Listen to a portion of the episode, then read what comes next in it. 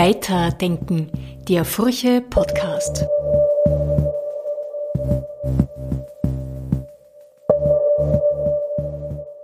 Hallo und willkommen bei Weiterdenken, dem Furche Podcast. Ich bin Martin Taus und in der Wochenzeitung Furche zuständig für die Wissenschaft. In der heutigen Folge freue ich mich mit Herrn Philipp Blom über sein neues Buch sprechen zu können und auch über das Philosophikum Lech, das jetzt im September stattfindet. Beginnen wir gleich mit der ersten Frage, Herr Blom. Äh, Sie haben Ihr Buch genannt Aufklärung in Zeiten der Verdunkelung. Der Begriff Aufklärung ist uns allen vertraut, der Begriff, Begriff äh, Verdunkelung leider weniger. Und es ist ein recht düsterer Begriff. Woran denken Sie da hauptsächlich, wenn Sie von Zeiten der Verdunkelung sprechen, in denen wir jetzt leben? Naja, es klingt ein bisschen dramatisch. Es ist eigentlich eine Übersetzung aus dem Englischen, wo der, sozusagen der Gegensatz von Enlightenment ist das Endarkenment. Und das ist eine Wortschöpfung, aber ich finde es eine schöne Wortschöpfung. Und ich mache in diesem Buch mich dafür stark, dass die Verdunkelung heute aus grell beleuchteten Wänden besteht. Und das klingt ein bisschen absurd, aber Verdunkelung ist etwas, wodurch man etwas nicht sieht. Und ich habe mir natürlich überlegt, wenn ich jetzt über eine neue Aufklärung schreibe, erstens bin ich nicht der Erste, der das getan hat. Und zweitens, was soll das eigentlich heute? Ähm, die Aufklärung früher war der Kampf für Rationalität, der Kampf um Gleichheit, der Kampf gegen Kirche und Adel. Die Aufklärung die historische Aufklärung ist auch sehr stark kompromittiert durch den, durch den Imperialismus und durch die Sklaverei, die sie zum Teil unterstützt hat. Also die Frage war, was soll das eigentlich, eine neue Aufklärung heute? Und dann kam mir ein Bild in den Kopf, ich denke mal gern mit Bildern, und dieses Bild schien mir sozusagen diese Frage zu beantworten. Und dieses Bild ist ein Supermarkt. Was hat die Aufklärung mit einem Supermarkt zu tun? Ganz einfach. In einem Supermarkt, das ist der einzige Ort, wo Städterinnen und Städter den Produkten der Natur begegnen. Ähm, gleichzeitig aber ist es ein Ort, der ganz intensiv versucht, uns zu überzeugen, dass die Natur und dass die Welt völlig anders ist, als sie eigentlich ist. Ein Supermarkt ist auch eine Täuschungsmaschine in dem alle Kühe lila sind und alle Bauern fröhlich und authentisch und aller Kaffee von lächelnden Indios geerntet wird und alles Gemüse identisch ist und was eben den Blick verstellt dadurch auf die Realität von zusammenbrechender Biodiversität, von verödeten Feldern, von Tierfabriken und von ähnlichen Dingen. Und die Sache ist, dass diese Welt, die so dramatisch in so einem dramatischen Zustand ist, über die müssen wir Entscheidungen treffen. Wir müssen uns entscheiden, wie wir darin leben. Und von innen, vom Innen, vom Supermarkt her ist das nicht möglich. Wenn wir in dieser Illusionsmaschine sitzen, ist das nicht möglich. Es ist erst möglich, wenn wir diese Wand durchbrechen und die Welt tatsächlich sehen, wie sie ist. Und das wäre für mich die Aufgabe einer neuen Aufklärung. Das ist sehr spannend, dass Sie da einen Ort des Alltags gewählt haben, weil jeder geht in den Supermarkt und kauft dort ein. Also bei Verdunkelung hätte ich äh, zuerst einmal an Gegenaufklärung gedacht, an autoritäre Regime, an, an Desinformation, an Fake News. Das gehört alles dazu. Das ist alles ein Teil dieser Verdunkelung, denn es tut ja dasselbe. Es will uns überzeugen, dass die Welt völlig anders ist, als sie ist. Ähm, und diese Verdunklung funktioniert jetzt mit grellen Lichtern und mit LEDs und mit schönen Geschichten, die dort drauf geworfen werden. Aber sie verbirgt genauso die Welt, die dahinter ist und die Welt, von der wir eigentlich abhängen. Das heißt, es gibt einen roten Faden für Sie von, diesem alltäglich, von dieser alltäglichen Täuschung im Supermarkt hin zu den größeren Täuschungen auf politischer Ebene, auf wirtschaftlicher Ebene. Zumal ja auch jede Täuschung sicherlich in diesem Fall eine Selbsttäuschung ist. Wir lassen uns ja gerne täuschen, weil wir dadurch billige Produkte kriegen und jedes, das ganze Jahr durch alles kriegen, was wir wollen. Wir machen ja mit bei diesem Spiel, weil es bequem ist.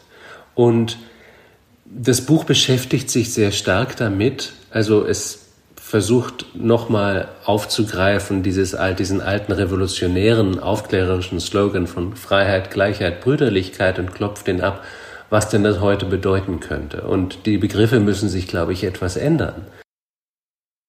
Da haben Sie ja, wie ich gelesen habe, auch Bruno Latour ins Treffen geführt, der ein, ein sehr ökologischer Denker geworden ist zum Schluss. Man könnte sagen, ein planetarer Denker und der diese Begriffe Freiheit, Gleichheit, Brüderlichkeit äh, wohl auch jetzt ausgedehnt hat auf nichtmenschliche Lebewesen, äh, was jetzt auch ein Trend ist. Ist das auch sozusagen eine wichtige Stoßrichtung bei Ihnen? Es ist eine ganz wichtige Stoßrichtung. Also erstmal Freiheit. Ich glaube, alle Menschen schreien nach Freiheit und Impfgegner und Demokratiegegner schreien nach Freiheit. Gleichzeitig kämpfen Menschen in der Ukraine um Freiheit. Also Freiheit ist so ein ausgeleierter Begriff geworden, dass ich ihn sehr schwer fassbar finde. Und philosophisch sind auch viele Fragen dran. Deswegen versuche ich stärker an Autonomie zu denken. Autonomie ist ein bisschen ein robusteres Wort. Und dann kann man sich fragen, wie ist denn Autonomie in unserer Welt eigentlich möglich? Und zwar intellektuelle Autonomie, denkerische Autonomie. Ich meine, wir können nicht autonom sein von der Luft zum Atmen oder von Essen, aber wir können doch versuchen, ähm, autonom zumindest unser, unser Weltbild zu formen. Und das wird, glaube ich, zu einer echten Aufgabe, denn digitale Technologien, Kommunikationstechnologien sind viel, viel effizienter darin, uns wirklich abhängig zu machen, sind auch gebaut dafür, das zu tun. Das sagen auch die Firmen ganz, ganz klar. Das ist kein Geheimnis. Es gibt da so lange psychologische Versuchsreihen, damit Leute mehr Zeit auf Facebook verbringen und sowas. Und warum tun sie das? Weil sie erregt werden, weil sie aufgeregt werden, weil sie wütend werden. Also wird solcher Content dann höher gespielt. Und das ist also sehr bewusst. Das ist ganz anders als das, was ein Buch früher gemacht hat. Das, wenn es da geschlossen liegt, einfach da liegt und nichts tut und nichts von mir will. Ähm, das heißt, also Autonomie wird, glaube ich, eine echte Aufgabe in, in dieser Welt, sich noch ein bisschen persönlicher Autonomie zu behalten, um überhaupt ähm, über die Welt nachdenken zu können. Und die Gleichheit, da kommt es dann zu dem, dem Punkt, den Sie ansprechen. Gleichheit war eine ganz abenteuerliche Behauptung im 17. und 18. Jahrhundert, weil alle Menschen wussten, die moralische Ordnung beruht auf Ungleichheit. Beruht darauf, dass ein Christ besser ist als ein Heide, ein Mann besser als eine Frau, ein Adliger besser als ein Bauer. Das heißt, wenn, wenn da Gleichheit gefordert wurde, dann war das eigentlich skandalös. Das war ein Angriff auf die gesellschaftliche Ordnung. Und heute ist es ein ganz gewöhnlicher Gedanke geworden. Aber wenn wir uns die heutige Wissenschaft ansehen, wenn wir uns die biologische und zoologische Forschung ansehen, wenn wir ansehen, dass wir inzwischen gelernt haben, dass andere Tiere selbstverständlich auch Bewusstsein haben, selbstverständlich auch in moralischen Universen leben, zu unterschiedlichen Graden, in unterschiedlichen Weisen, unterschiedliche Tiere, dass wir 98,5 Prozent unserer DNA mit Schimpansen teilen, was ungefähr so groß ist wie der Unterschied zwischen indischen und afrikanischen Elefanten, also die untereinander haben. Ähm, dass wir mit anderen Worten eine Primatenart sind. Und wir sind eine faszinierende Primatenart, wir können stärker abstrahieren, als andere Primaten das können. Und aus diesem Gedanken heraus haben wir etwas ausgeweitet, was jede andere sozial lebende Tierart kennt, nämlich die Idee von Rechten und von Rechten in der Gruppe. Das, in jedem Wolfsrudel gibt's das, in jeder Affengruppe gibt's das. Und wir haben es eben ausgedehnt auf alle Individuen unserer Spezies. Auch die, die wir nicht kennen, auch die, die noch gar nicht geboren sind. Und das ist natürlich ein revolutionärer Schritt gewesen, aber vielleicht ist es jetzt Zeit für den zweiten revolutionären Schritt, nämlich zu sagen, wenn wir so ähnlich sind diesen anderen Tieren, wenn deren Lebensziele so ähnlich sind wie unsere, wenn sie so ähnlich zu empfinden scheinen, weil sie zum Beispiel dieselbe Mimik haben, ähm, wenn sie ihre sozialen Strategien so ähnlich sind wie unsere das sind, sollten wir dann diesen Rechtebegriff nicht auf sie auch ausweiten? Sollte unsere Gleichheit dann nicht weitergehen als, als nur zu Homo sapiens? Und ja, das ist eine sehr aufregende Frage und es ist natürlich auch sehr aufregend zu denken, wie wäre unser Umgang mit der Welt dann? Und dann kommt es zum dritten, zur Brüderlichkeit, den man heute übersetzen könnte als Solidarität. Mhm. Und sich wirklich fragen, wo liegen denn die Grenzen unserer Solidarität? Und was hieße es, diese Grenzen auszuweiten? es ist ja heute sozusagen ein, ein, Diskurs in Gang, der den Tieren immer mehr Fähigkeiten äh, zugesteht, basierend auf wissenschaftlichen Erkenntnissen. Die Frage ist natürlich, was das dann in der Praxis bedeuten könnte. Also wir essen nach wie vor sehr viel Fleisch, also wenn man jetzt den Durchschnitt betrachtet des österreichischen Verzehrs.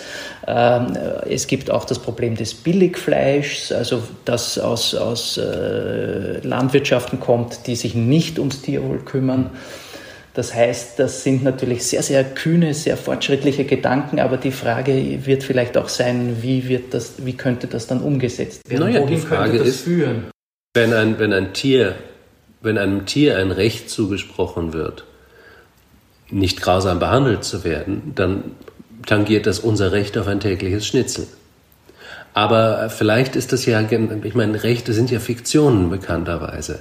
Rechte wachsen ja nicht auf Bäumen, die gibt's ja nicht in der Natur. Kein Hase hat ein Recht, nicht gefressen zu werden. Ähm, das heißt, vielleicht haben wir kein Recht auf ein tägliches Schnitzel. Vielleicht ist es nicht sinnvoll, dass wir pro Jahr 88 Milliarden Landtiere abschlachten, damit wir unsere täglichen Schnitzel haben. Vielleicht kann man auch seinen Gebrauch sinnvoll begrenzen und ändern.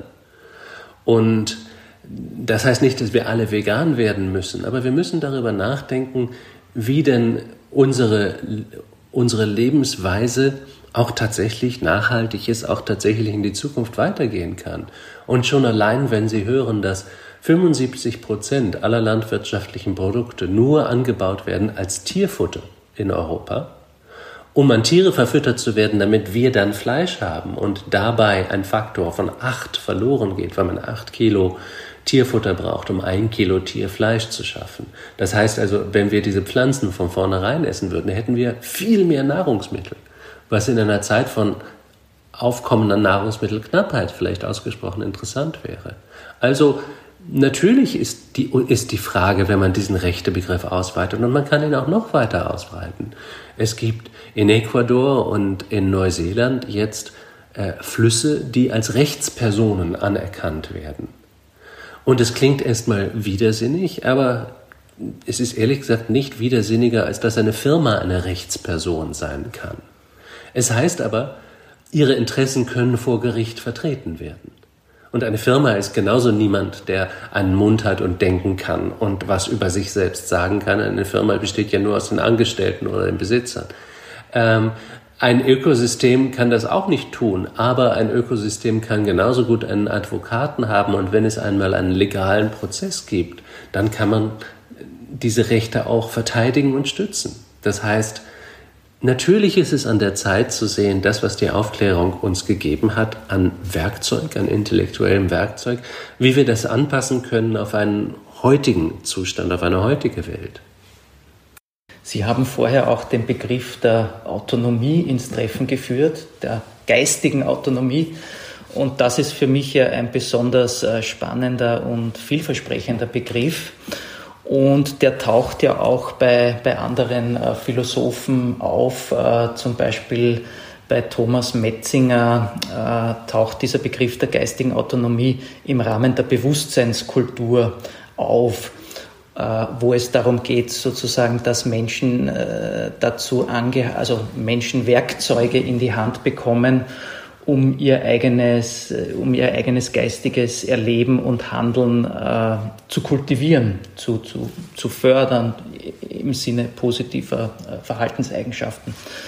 Äh, was ich äh, spannend finde an diesem Begriff, meinen Sie nicht, dass, wenn man jetzt über neue Aufklärung spricht, dass der Bereich des Gefühlslebens da ein bisschen zu kurz kommt, weil wenn ich geistig autonom bin, dann würde das ja auch bedeuten, dass ich sozusagen in Bezug auf meine emotionalen äh, Symptome oder auf meine, meine emotionales Erleben autonom bin.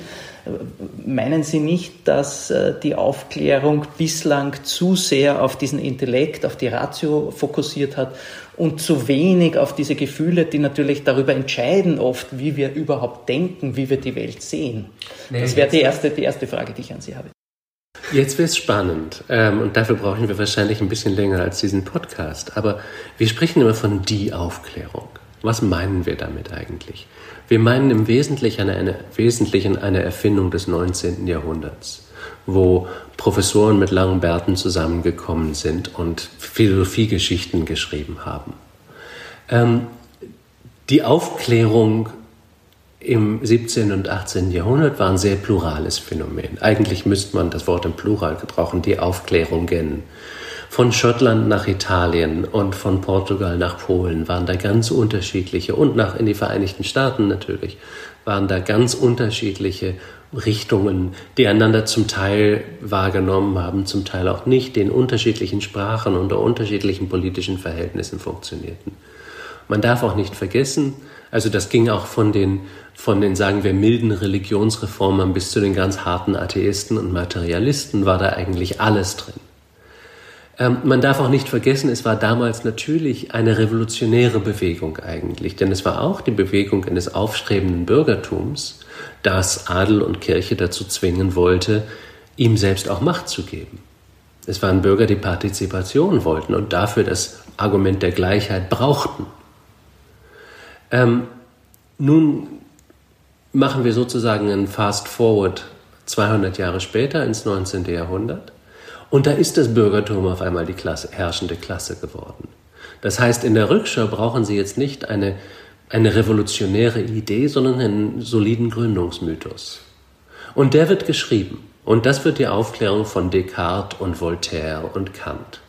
Sehr deistisch, sehr hierarchisch immer noch, ähm, sehr moderat in vielerlei Hinsicht. Und das vergisst und marginalisiert auch sehr bewusst die viel radikaleren Aufklärer und auch eben die nicht rationalistischen Aufklärer. Die Aufklärer like wie äh, Lametrie oder Diderot, die von vornherein gesagt haben, wir sind keine rationalen Wesen. Wir wollen, unser Lebensziel ist nicht rational. Unser Lebensziel nach Diderot ist la volupté, also eigentlich der Orgasmus. Hm. Ähm, und diese Aufklärung ist mir näher.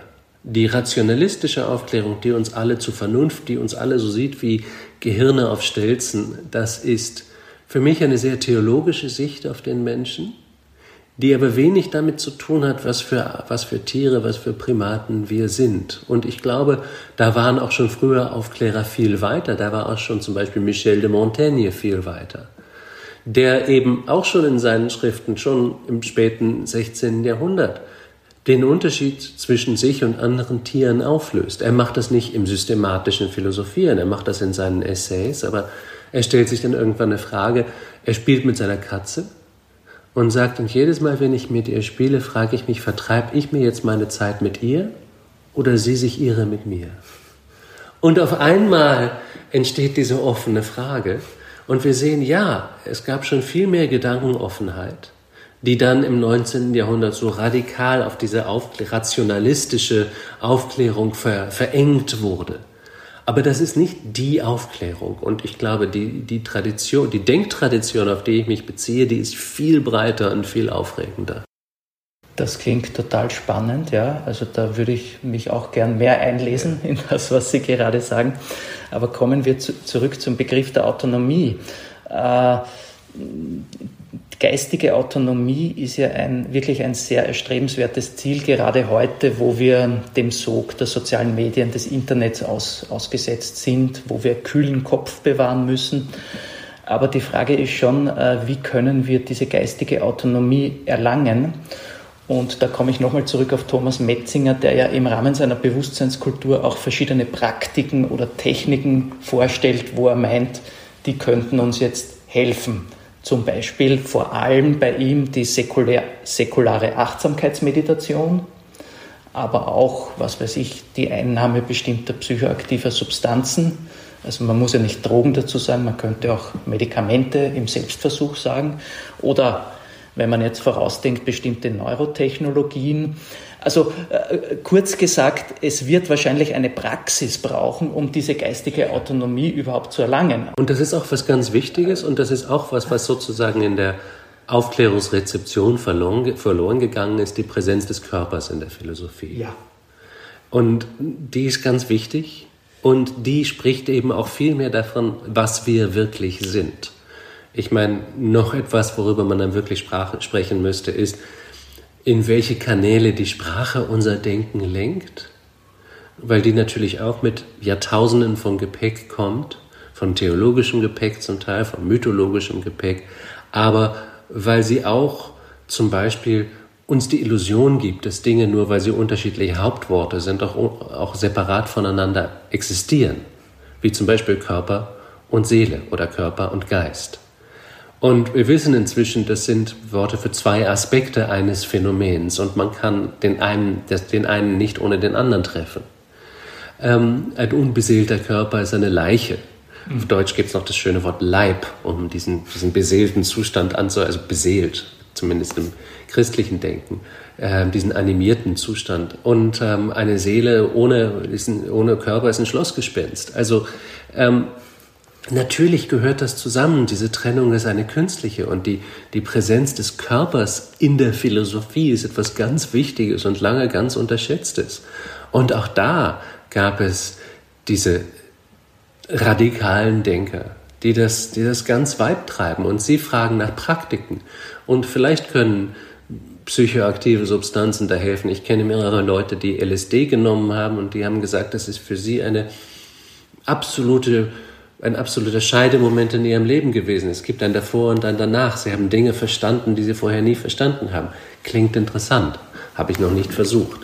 Ähm, aber das ist auf jeden Fall, diese Klasse von Substanzen ist, glaube ich, auch diejenige, an die bestimmte Philosophen jetzt ja. denken, wenn sie über sowas überhaupt kann, sprechen. Das kann auch völlig legitim sein und ich meine, wir wissen einfach noch sehr wenig über uns. Wir kommen aus einer Kultur, die eine sozusagen eine Gussform gemacht hat, in der wir die Welt sehen.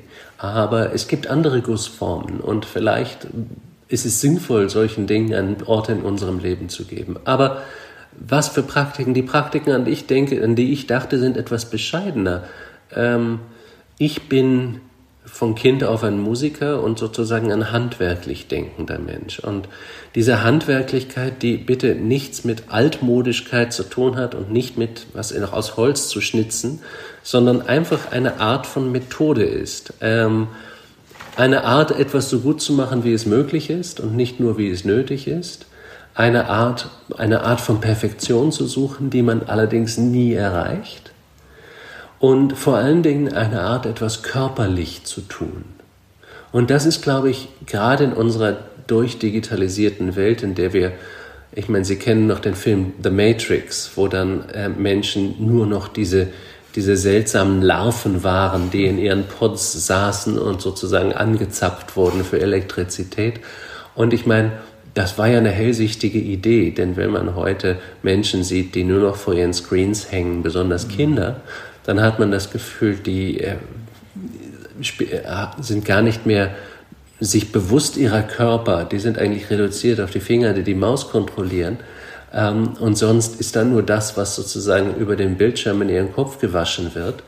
Und das wäre ja in sich nicht so ein Problem, aber es ist halt eine Realität, die rein aus Profitzwecken gemacht wird und die gemacht wird, um Menschen tatsächlich dran zu halten und abhängig zu halten. Und wir sind alle Teil dieser Welt. Ich bin auch Teil dieser Welt. Und ähm, aber gleichzeitig ist, glaube ich, da die Autonomie ganz wichtig. Und für da, da ist, glaube ich, die einzige Art von sinnvoller Autonomie, die ich mir vorstellen kann, die hat mit unserem analogen Körper zu tun, auf den wir die Sachen immer wieder zurückbringen müssen. Das ist der Anfang allen Lebens, das ist auch der Anfang allen Denkens und das ist auch der Anfang unserer Perspektive in die Welt, aus unserem Kopf und unseren Augen heraus.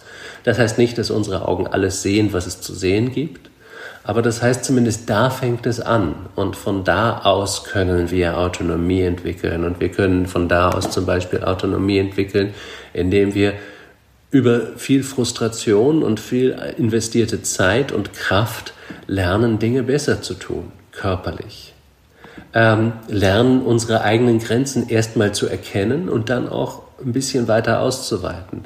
Und zum anderen, wenn man in so etwas bezogen ist, und das ist egal, ob das Musik machen ist oder Marathon laufen oder Schachspielen oder tanzen, ähm, das kann man eigentlich nur sehr schwer alleine auf die Dauer. Das heißt, man ist dann auch Teil von, das diffundiert so in weitere Kreise hinein. Man braucht entweder andere Menschen, mit denen man spielen kann, ähm, oder man braucht, man geht auch in, auch in einer Gemeinschaft, die durch die Zeit geht.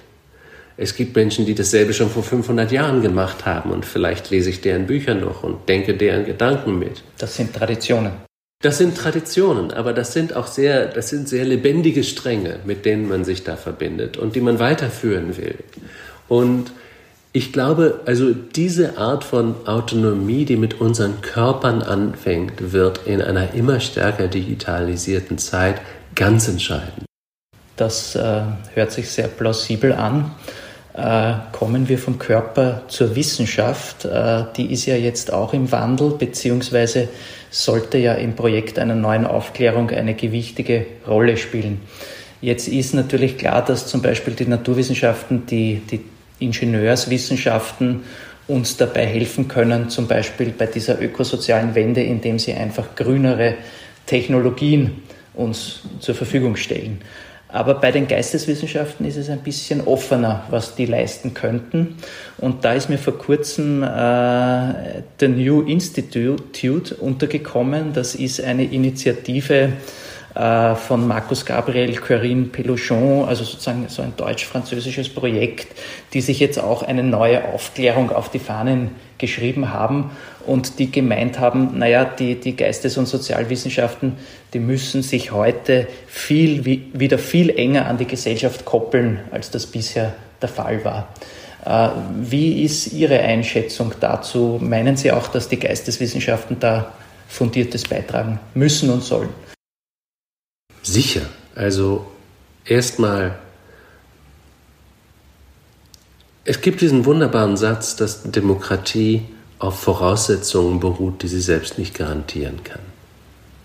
Demokratie ist eigentlich nur ein Regelsystem, ein Prozess. Aber die Idee, die, die Idee zum Beispiel, dass man die Spielregeln noch einhalten muss, dass man ähm, Entscheidungen auch respektieren muss, das sind Sachen, die sozusagen im demokratischen System nicht vorkommen, dass es etwas Gutes ist, eine Gesellschaft zu haben und die von irgendetwas anderes garantiert werden müssen. Und da sind, glaube ich, Kunst und, wie Sie sagen, Geisteswissenschaften ganz entscheidend, weil die auch dafür da sind, mit diesen Fragen sich auseinanderzusetzen. Was machen wir hier eigentlich? Wer sind wir eigentlich? Warum, warum tun wir, was wir tun? Wie sind wir hierher gekommen? Ähm, das sind ja nicht nur philosophische Fragen, sondern es sind auch Fragen, die man wissenschaftlich oder historisch zum Beispiel beantworten kann, auf verschiedene. Und ich glaube, all diese Weisen müssen letztendlich dazugehören.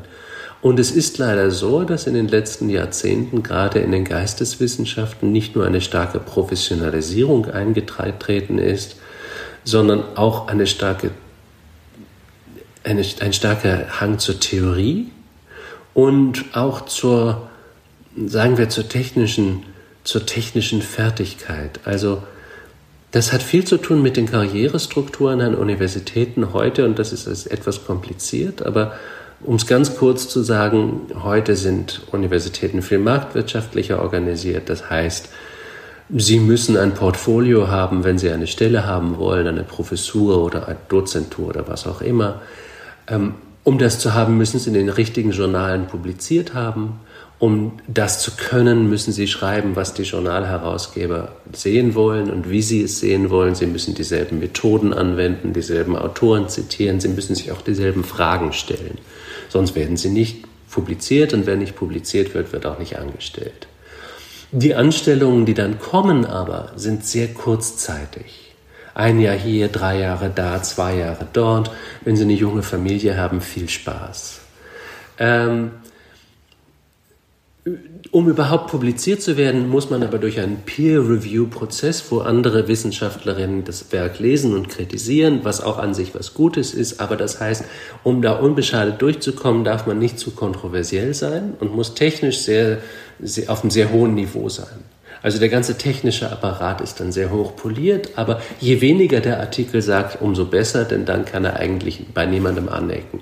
Und je mehr Artikel, desto besser. Und je mehr Artikel, desto besser. Und das, das ist eine, eine Struktur. Und dann natürlich, wenn Sie Ihre kostbare Stelle endlich haben, wird alles Bürokratie und Drittmittelanwerbung und ähm, haben Sie Studentinnen, die sich dauernd in Safe Spaces zurückziehen wollen und die nicht wollen, dass Sie sie herausfordern oder dass Sie bestimmte Worte gebrauchen oder über bestimmte Dinge sprechen.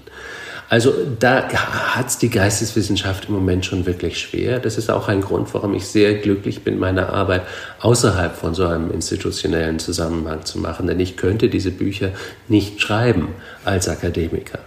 Ähm, es hat mir auch, also Sie meinen, Sie hätten nicht die Zeit dafür? Überhaupt? Nein, ich, ähm, das, ich, das, ich, ich weiß, das, weil mir das früher, als ich angefangen habe zu schreiben, oft gesagt wurde von Akademikern, das ist ja nicht respektabel, das ist ja nur Journalismus.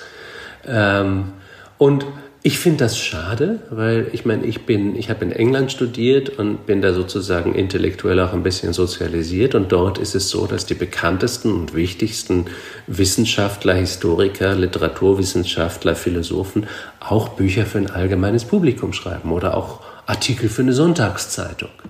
Und dass sie sich nicht zu so schade sind und sich nichts vergeben, wenn sie versuchen, in einer normalen Sprache, ohne sehr technisches Vokabular, über komplexe Zusammenhänge zu reden, die für alle nun mal wichtig sind, weil wir alle diese Welt teilen. Und das wird, glaube ich, an Universitäten immer schwieriger, das zu tun. Und man kann sich sozusagen seine Originalität erst spät in der Karriere leisten, was viele Leute abschreckt, es überhaupt zu versuchen und was natürlich die privilegiert, die von vornherein einfach technisch besser sind als vielleicht intellektuell brillant. Aber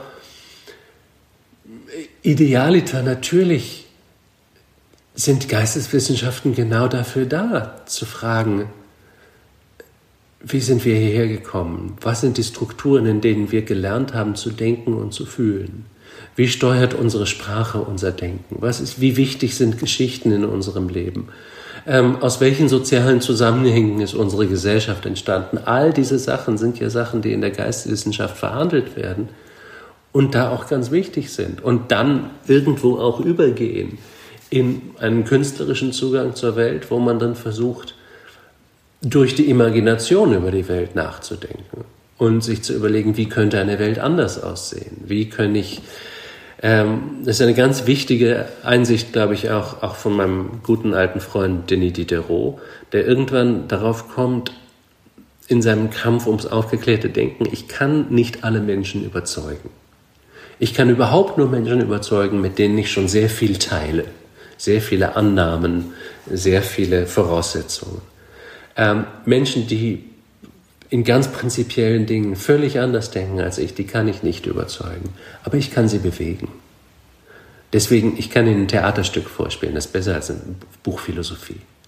Und wenn Sie da anfangen, sich mit den Charakteren zu identifizieren, weil sie gut geschrieben sind, dann können Sie auch das Dilemma, die Tragödie dieses Charakters erkennen und können sich vielleicht aus Ihrem eigenen Standpunkt einen Moment befreien und ähm, ähm, einen anderen Standpunkt ergreifen. Und dafür, für so etwas, ist Kunst wahnsinnig wichtig in unserem Leben.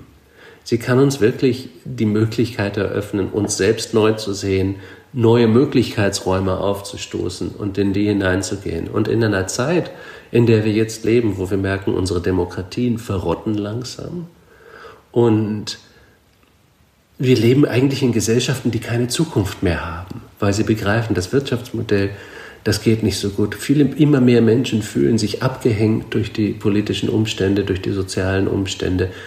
Ähm, das heißt, eine Welt, die wirklich, wo die Antworten von gestern einfach keine Antworten für morgen mehr sind. Wo das magische Wirtschaftswachstum nichts mehr äh, lösen kann. Wo all die Annahmen, die wir hatten, dass die Welt, diese wunderbare liberale Annahme, dass die Welt jetzt nach dem Zusammenbruch der Sowjetunion mhm.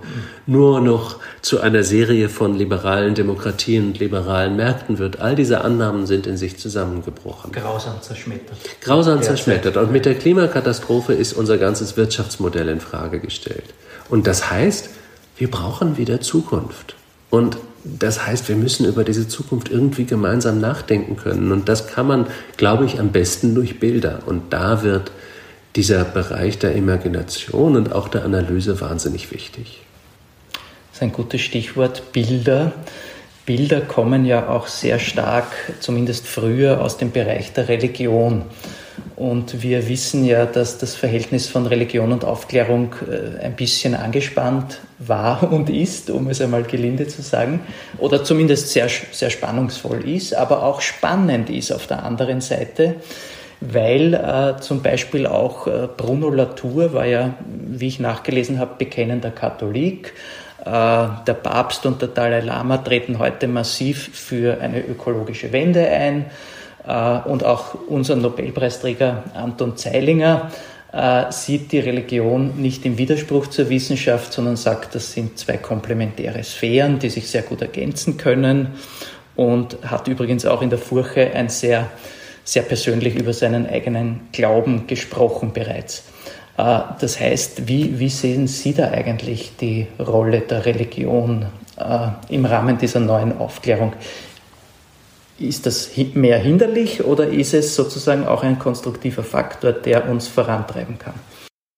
Nach meinem Dafürhalten ist es einfach nicht wahr. Und jetzt kommt, was ist denn wahr und die große Diskussion um die Wahrheit. Aber ähm, ich bin kein religiöser Mensch, ich bin mal religiös gewesen, habe das aber sehr bewusst hinter mir gelassen. Ähm, und insofern ist es, glaube ich, viel stärker hinderlich. Ähm, nun ist die Frage, was man mit Religion meint, was man mit Gott meint.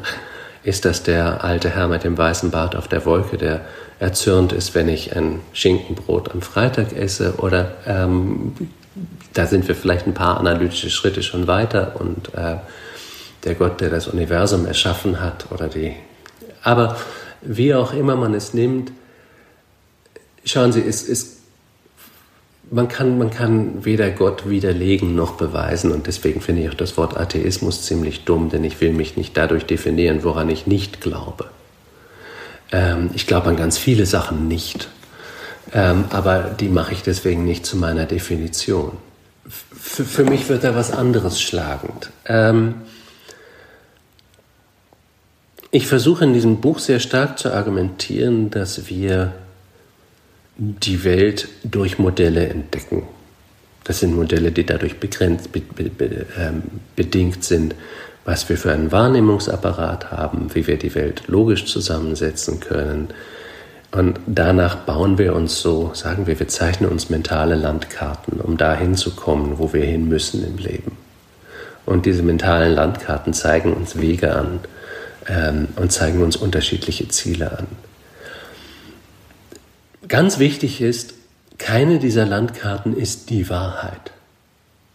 Diese Landkarten sind so gut, wie sie nützlich sind. Und wenn Sie anfangen, wie Sie das jetzt, wie die mentale Landkarte der, des, des ewig wachsenden Liberalismus das jetzt tut, uns nicht mehr zu Zielen zu führen, die sinnvoll sind, sondern uns zu falschen Zielen oder zu keinen Zielen mehr führt, dann ist diese Landkarte nicht mehr nützlich.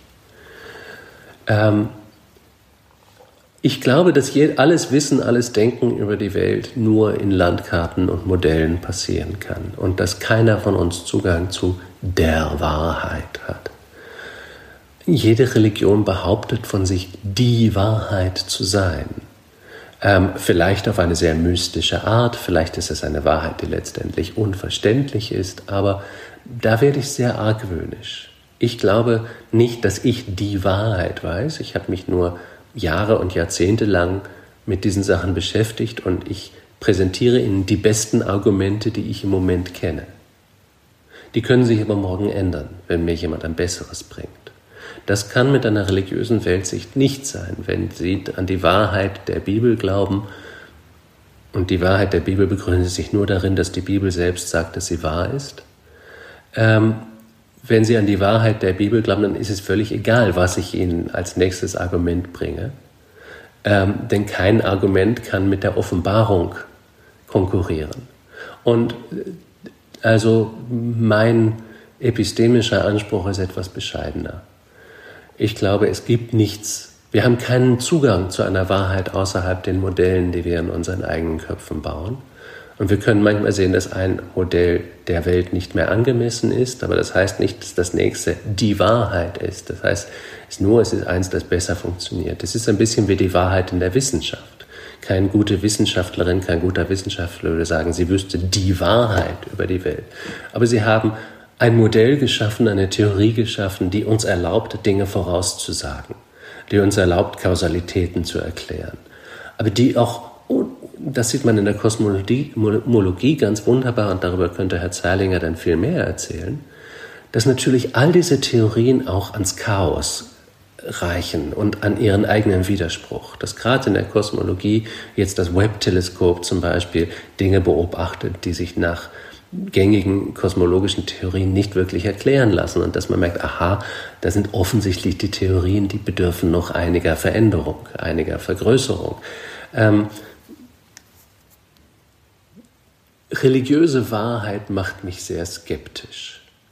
Und dann kann man natürlich auch Pascals Wette durchspielen und man kann sagen, also Blaise Pascal, der Denker im 17. Jahrhundert, der gesagt hat, naja, wenn es Gott nicht gibt, dann kann ich jetzt so vor mich hin leben, wie ich will, aber ich bin dann, werde dann ewiger Folter ausgesetzt. Aber wenn es gibt und ich seinen, seinen Willen tue, dann lebe ich jetzt ein tugendhaftes Leben und ähm, dann komme ich danach in den Himmel. Und wenn es ihn nicht gibt und ich ein tugendhaftes Leben lebe, dann ähm, sterbe ich und vergehe ich, aber dann habe ich äh, nichts zu befürchten. Ähm, mir kommt das immer so vor, also die Frage ist, wenn ich schon keinen Zugang zur Wahrheit habe, was muss ich annehmen, um in dieser Welt sinnvoll handeln zu können?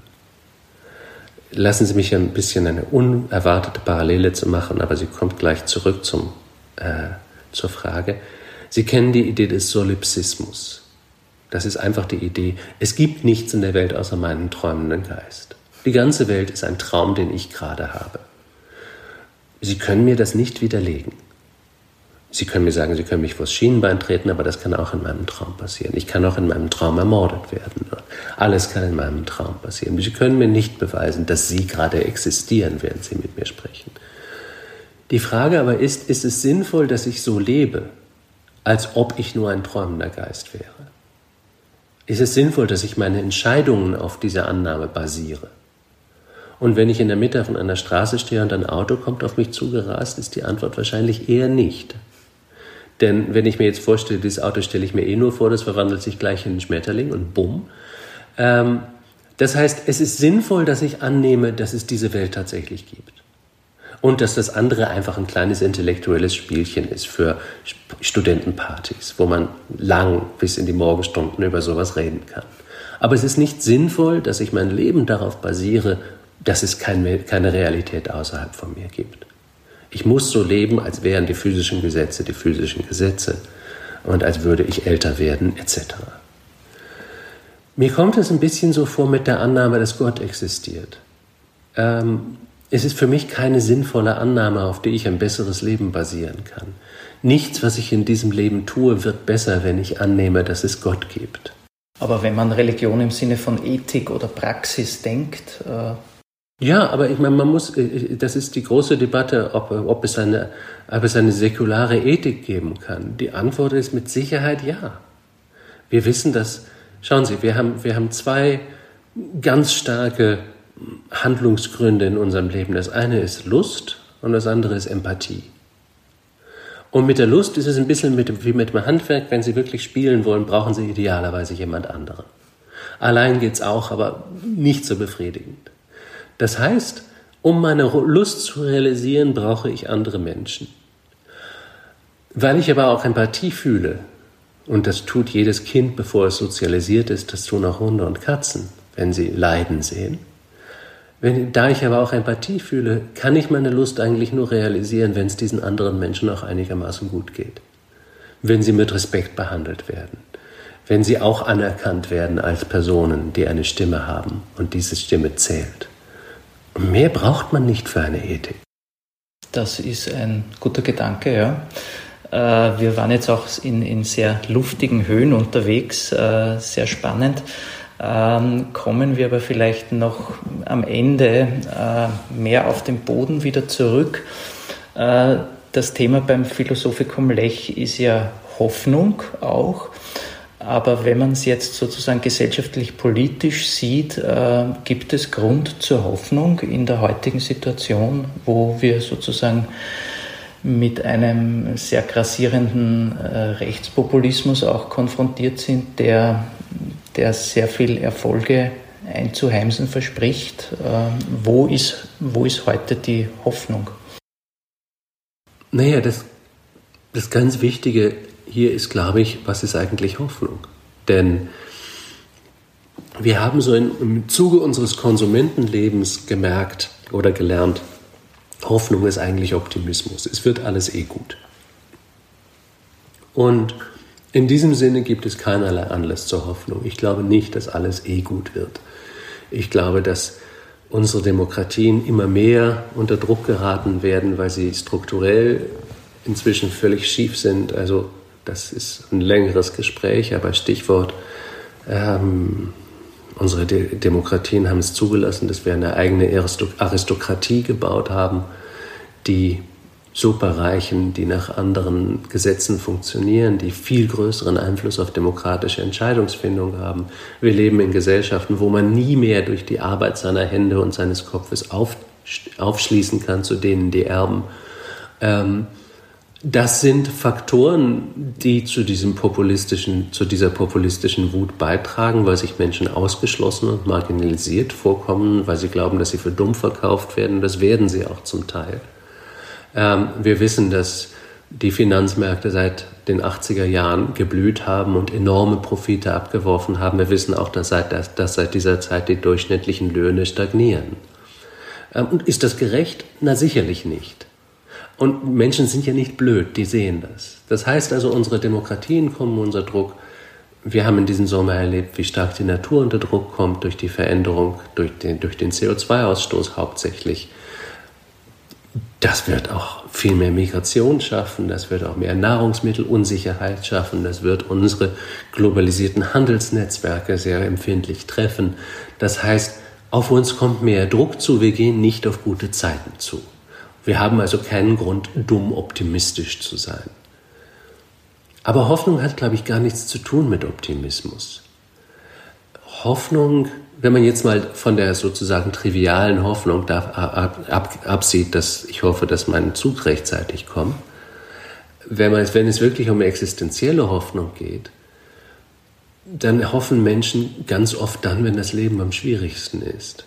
In historischen Umständen, in der Ukraine wird im Moment sehr viel gehofft.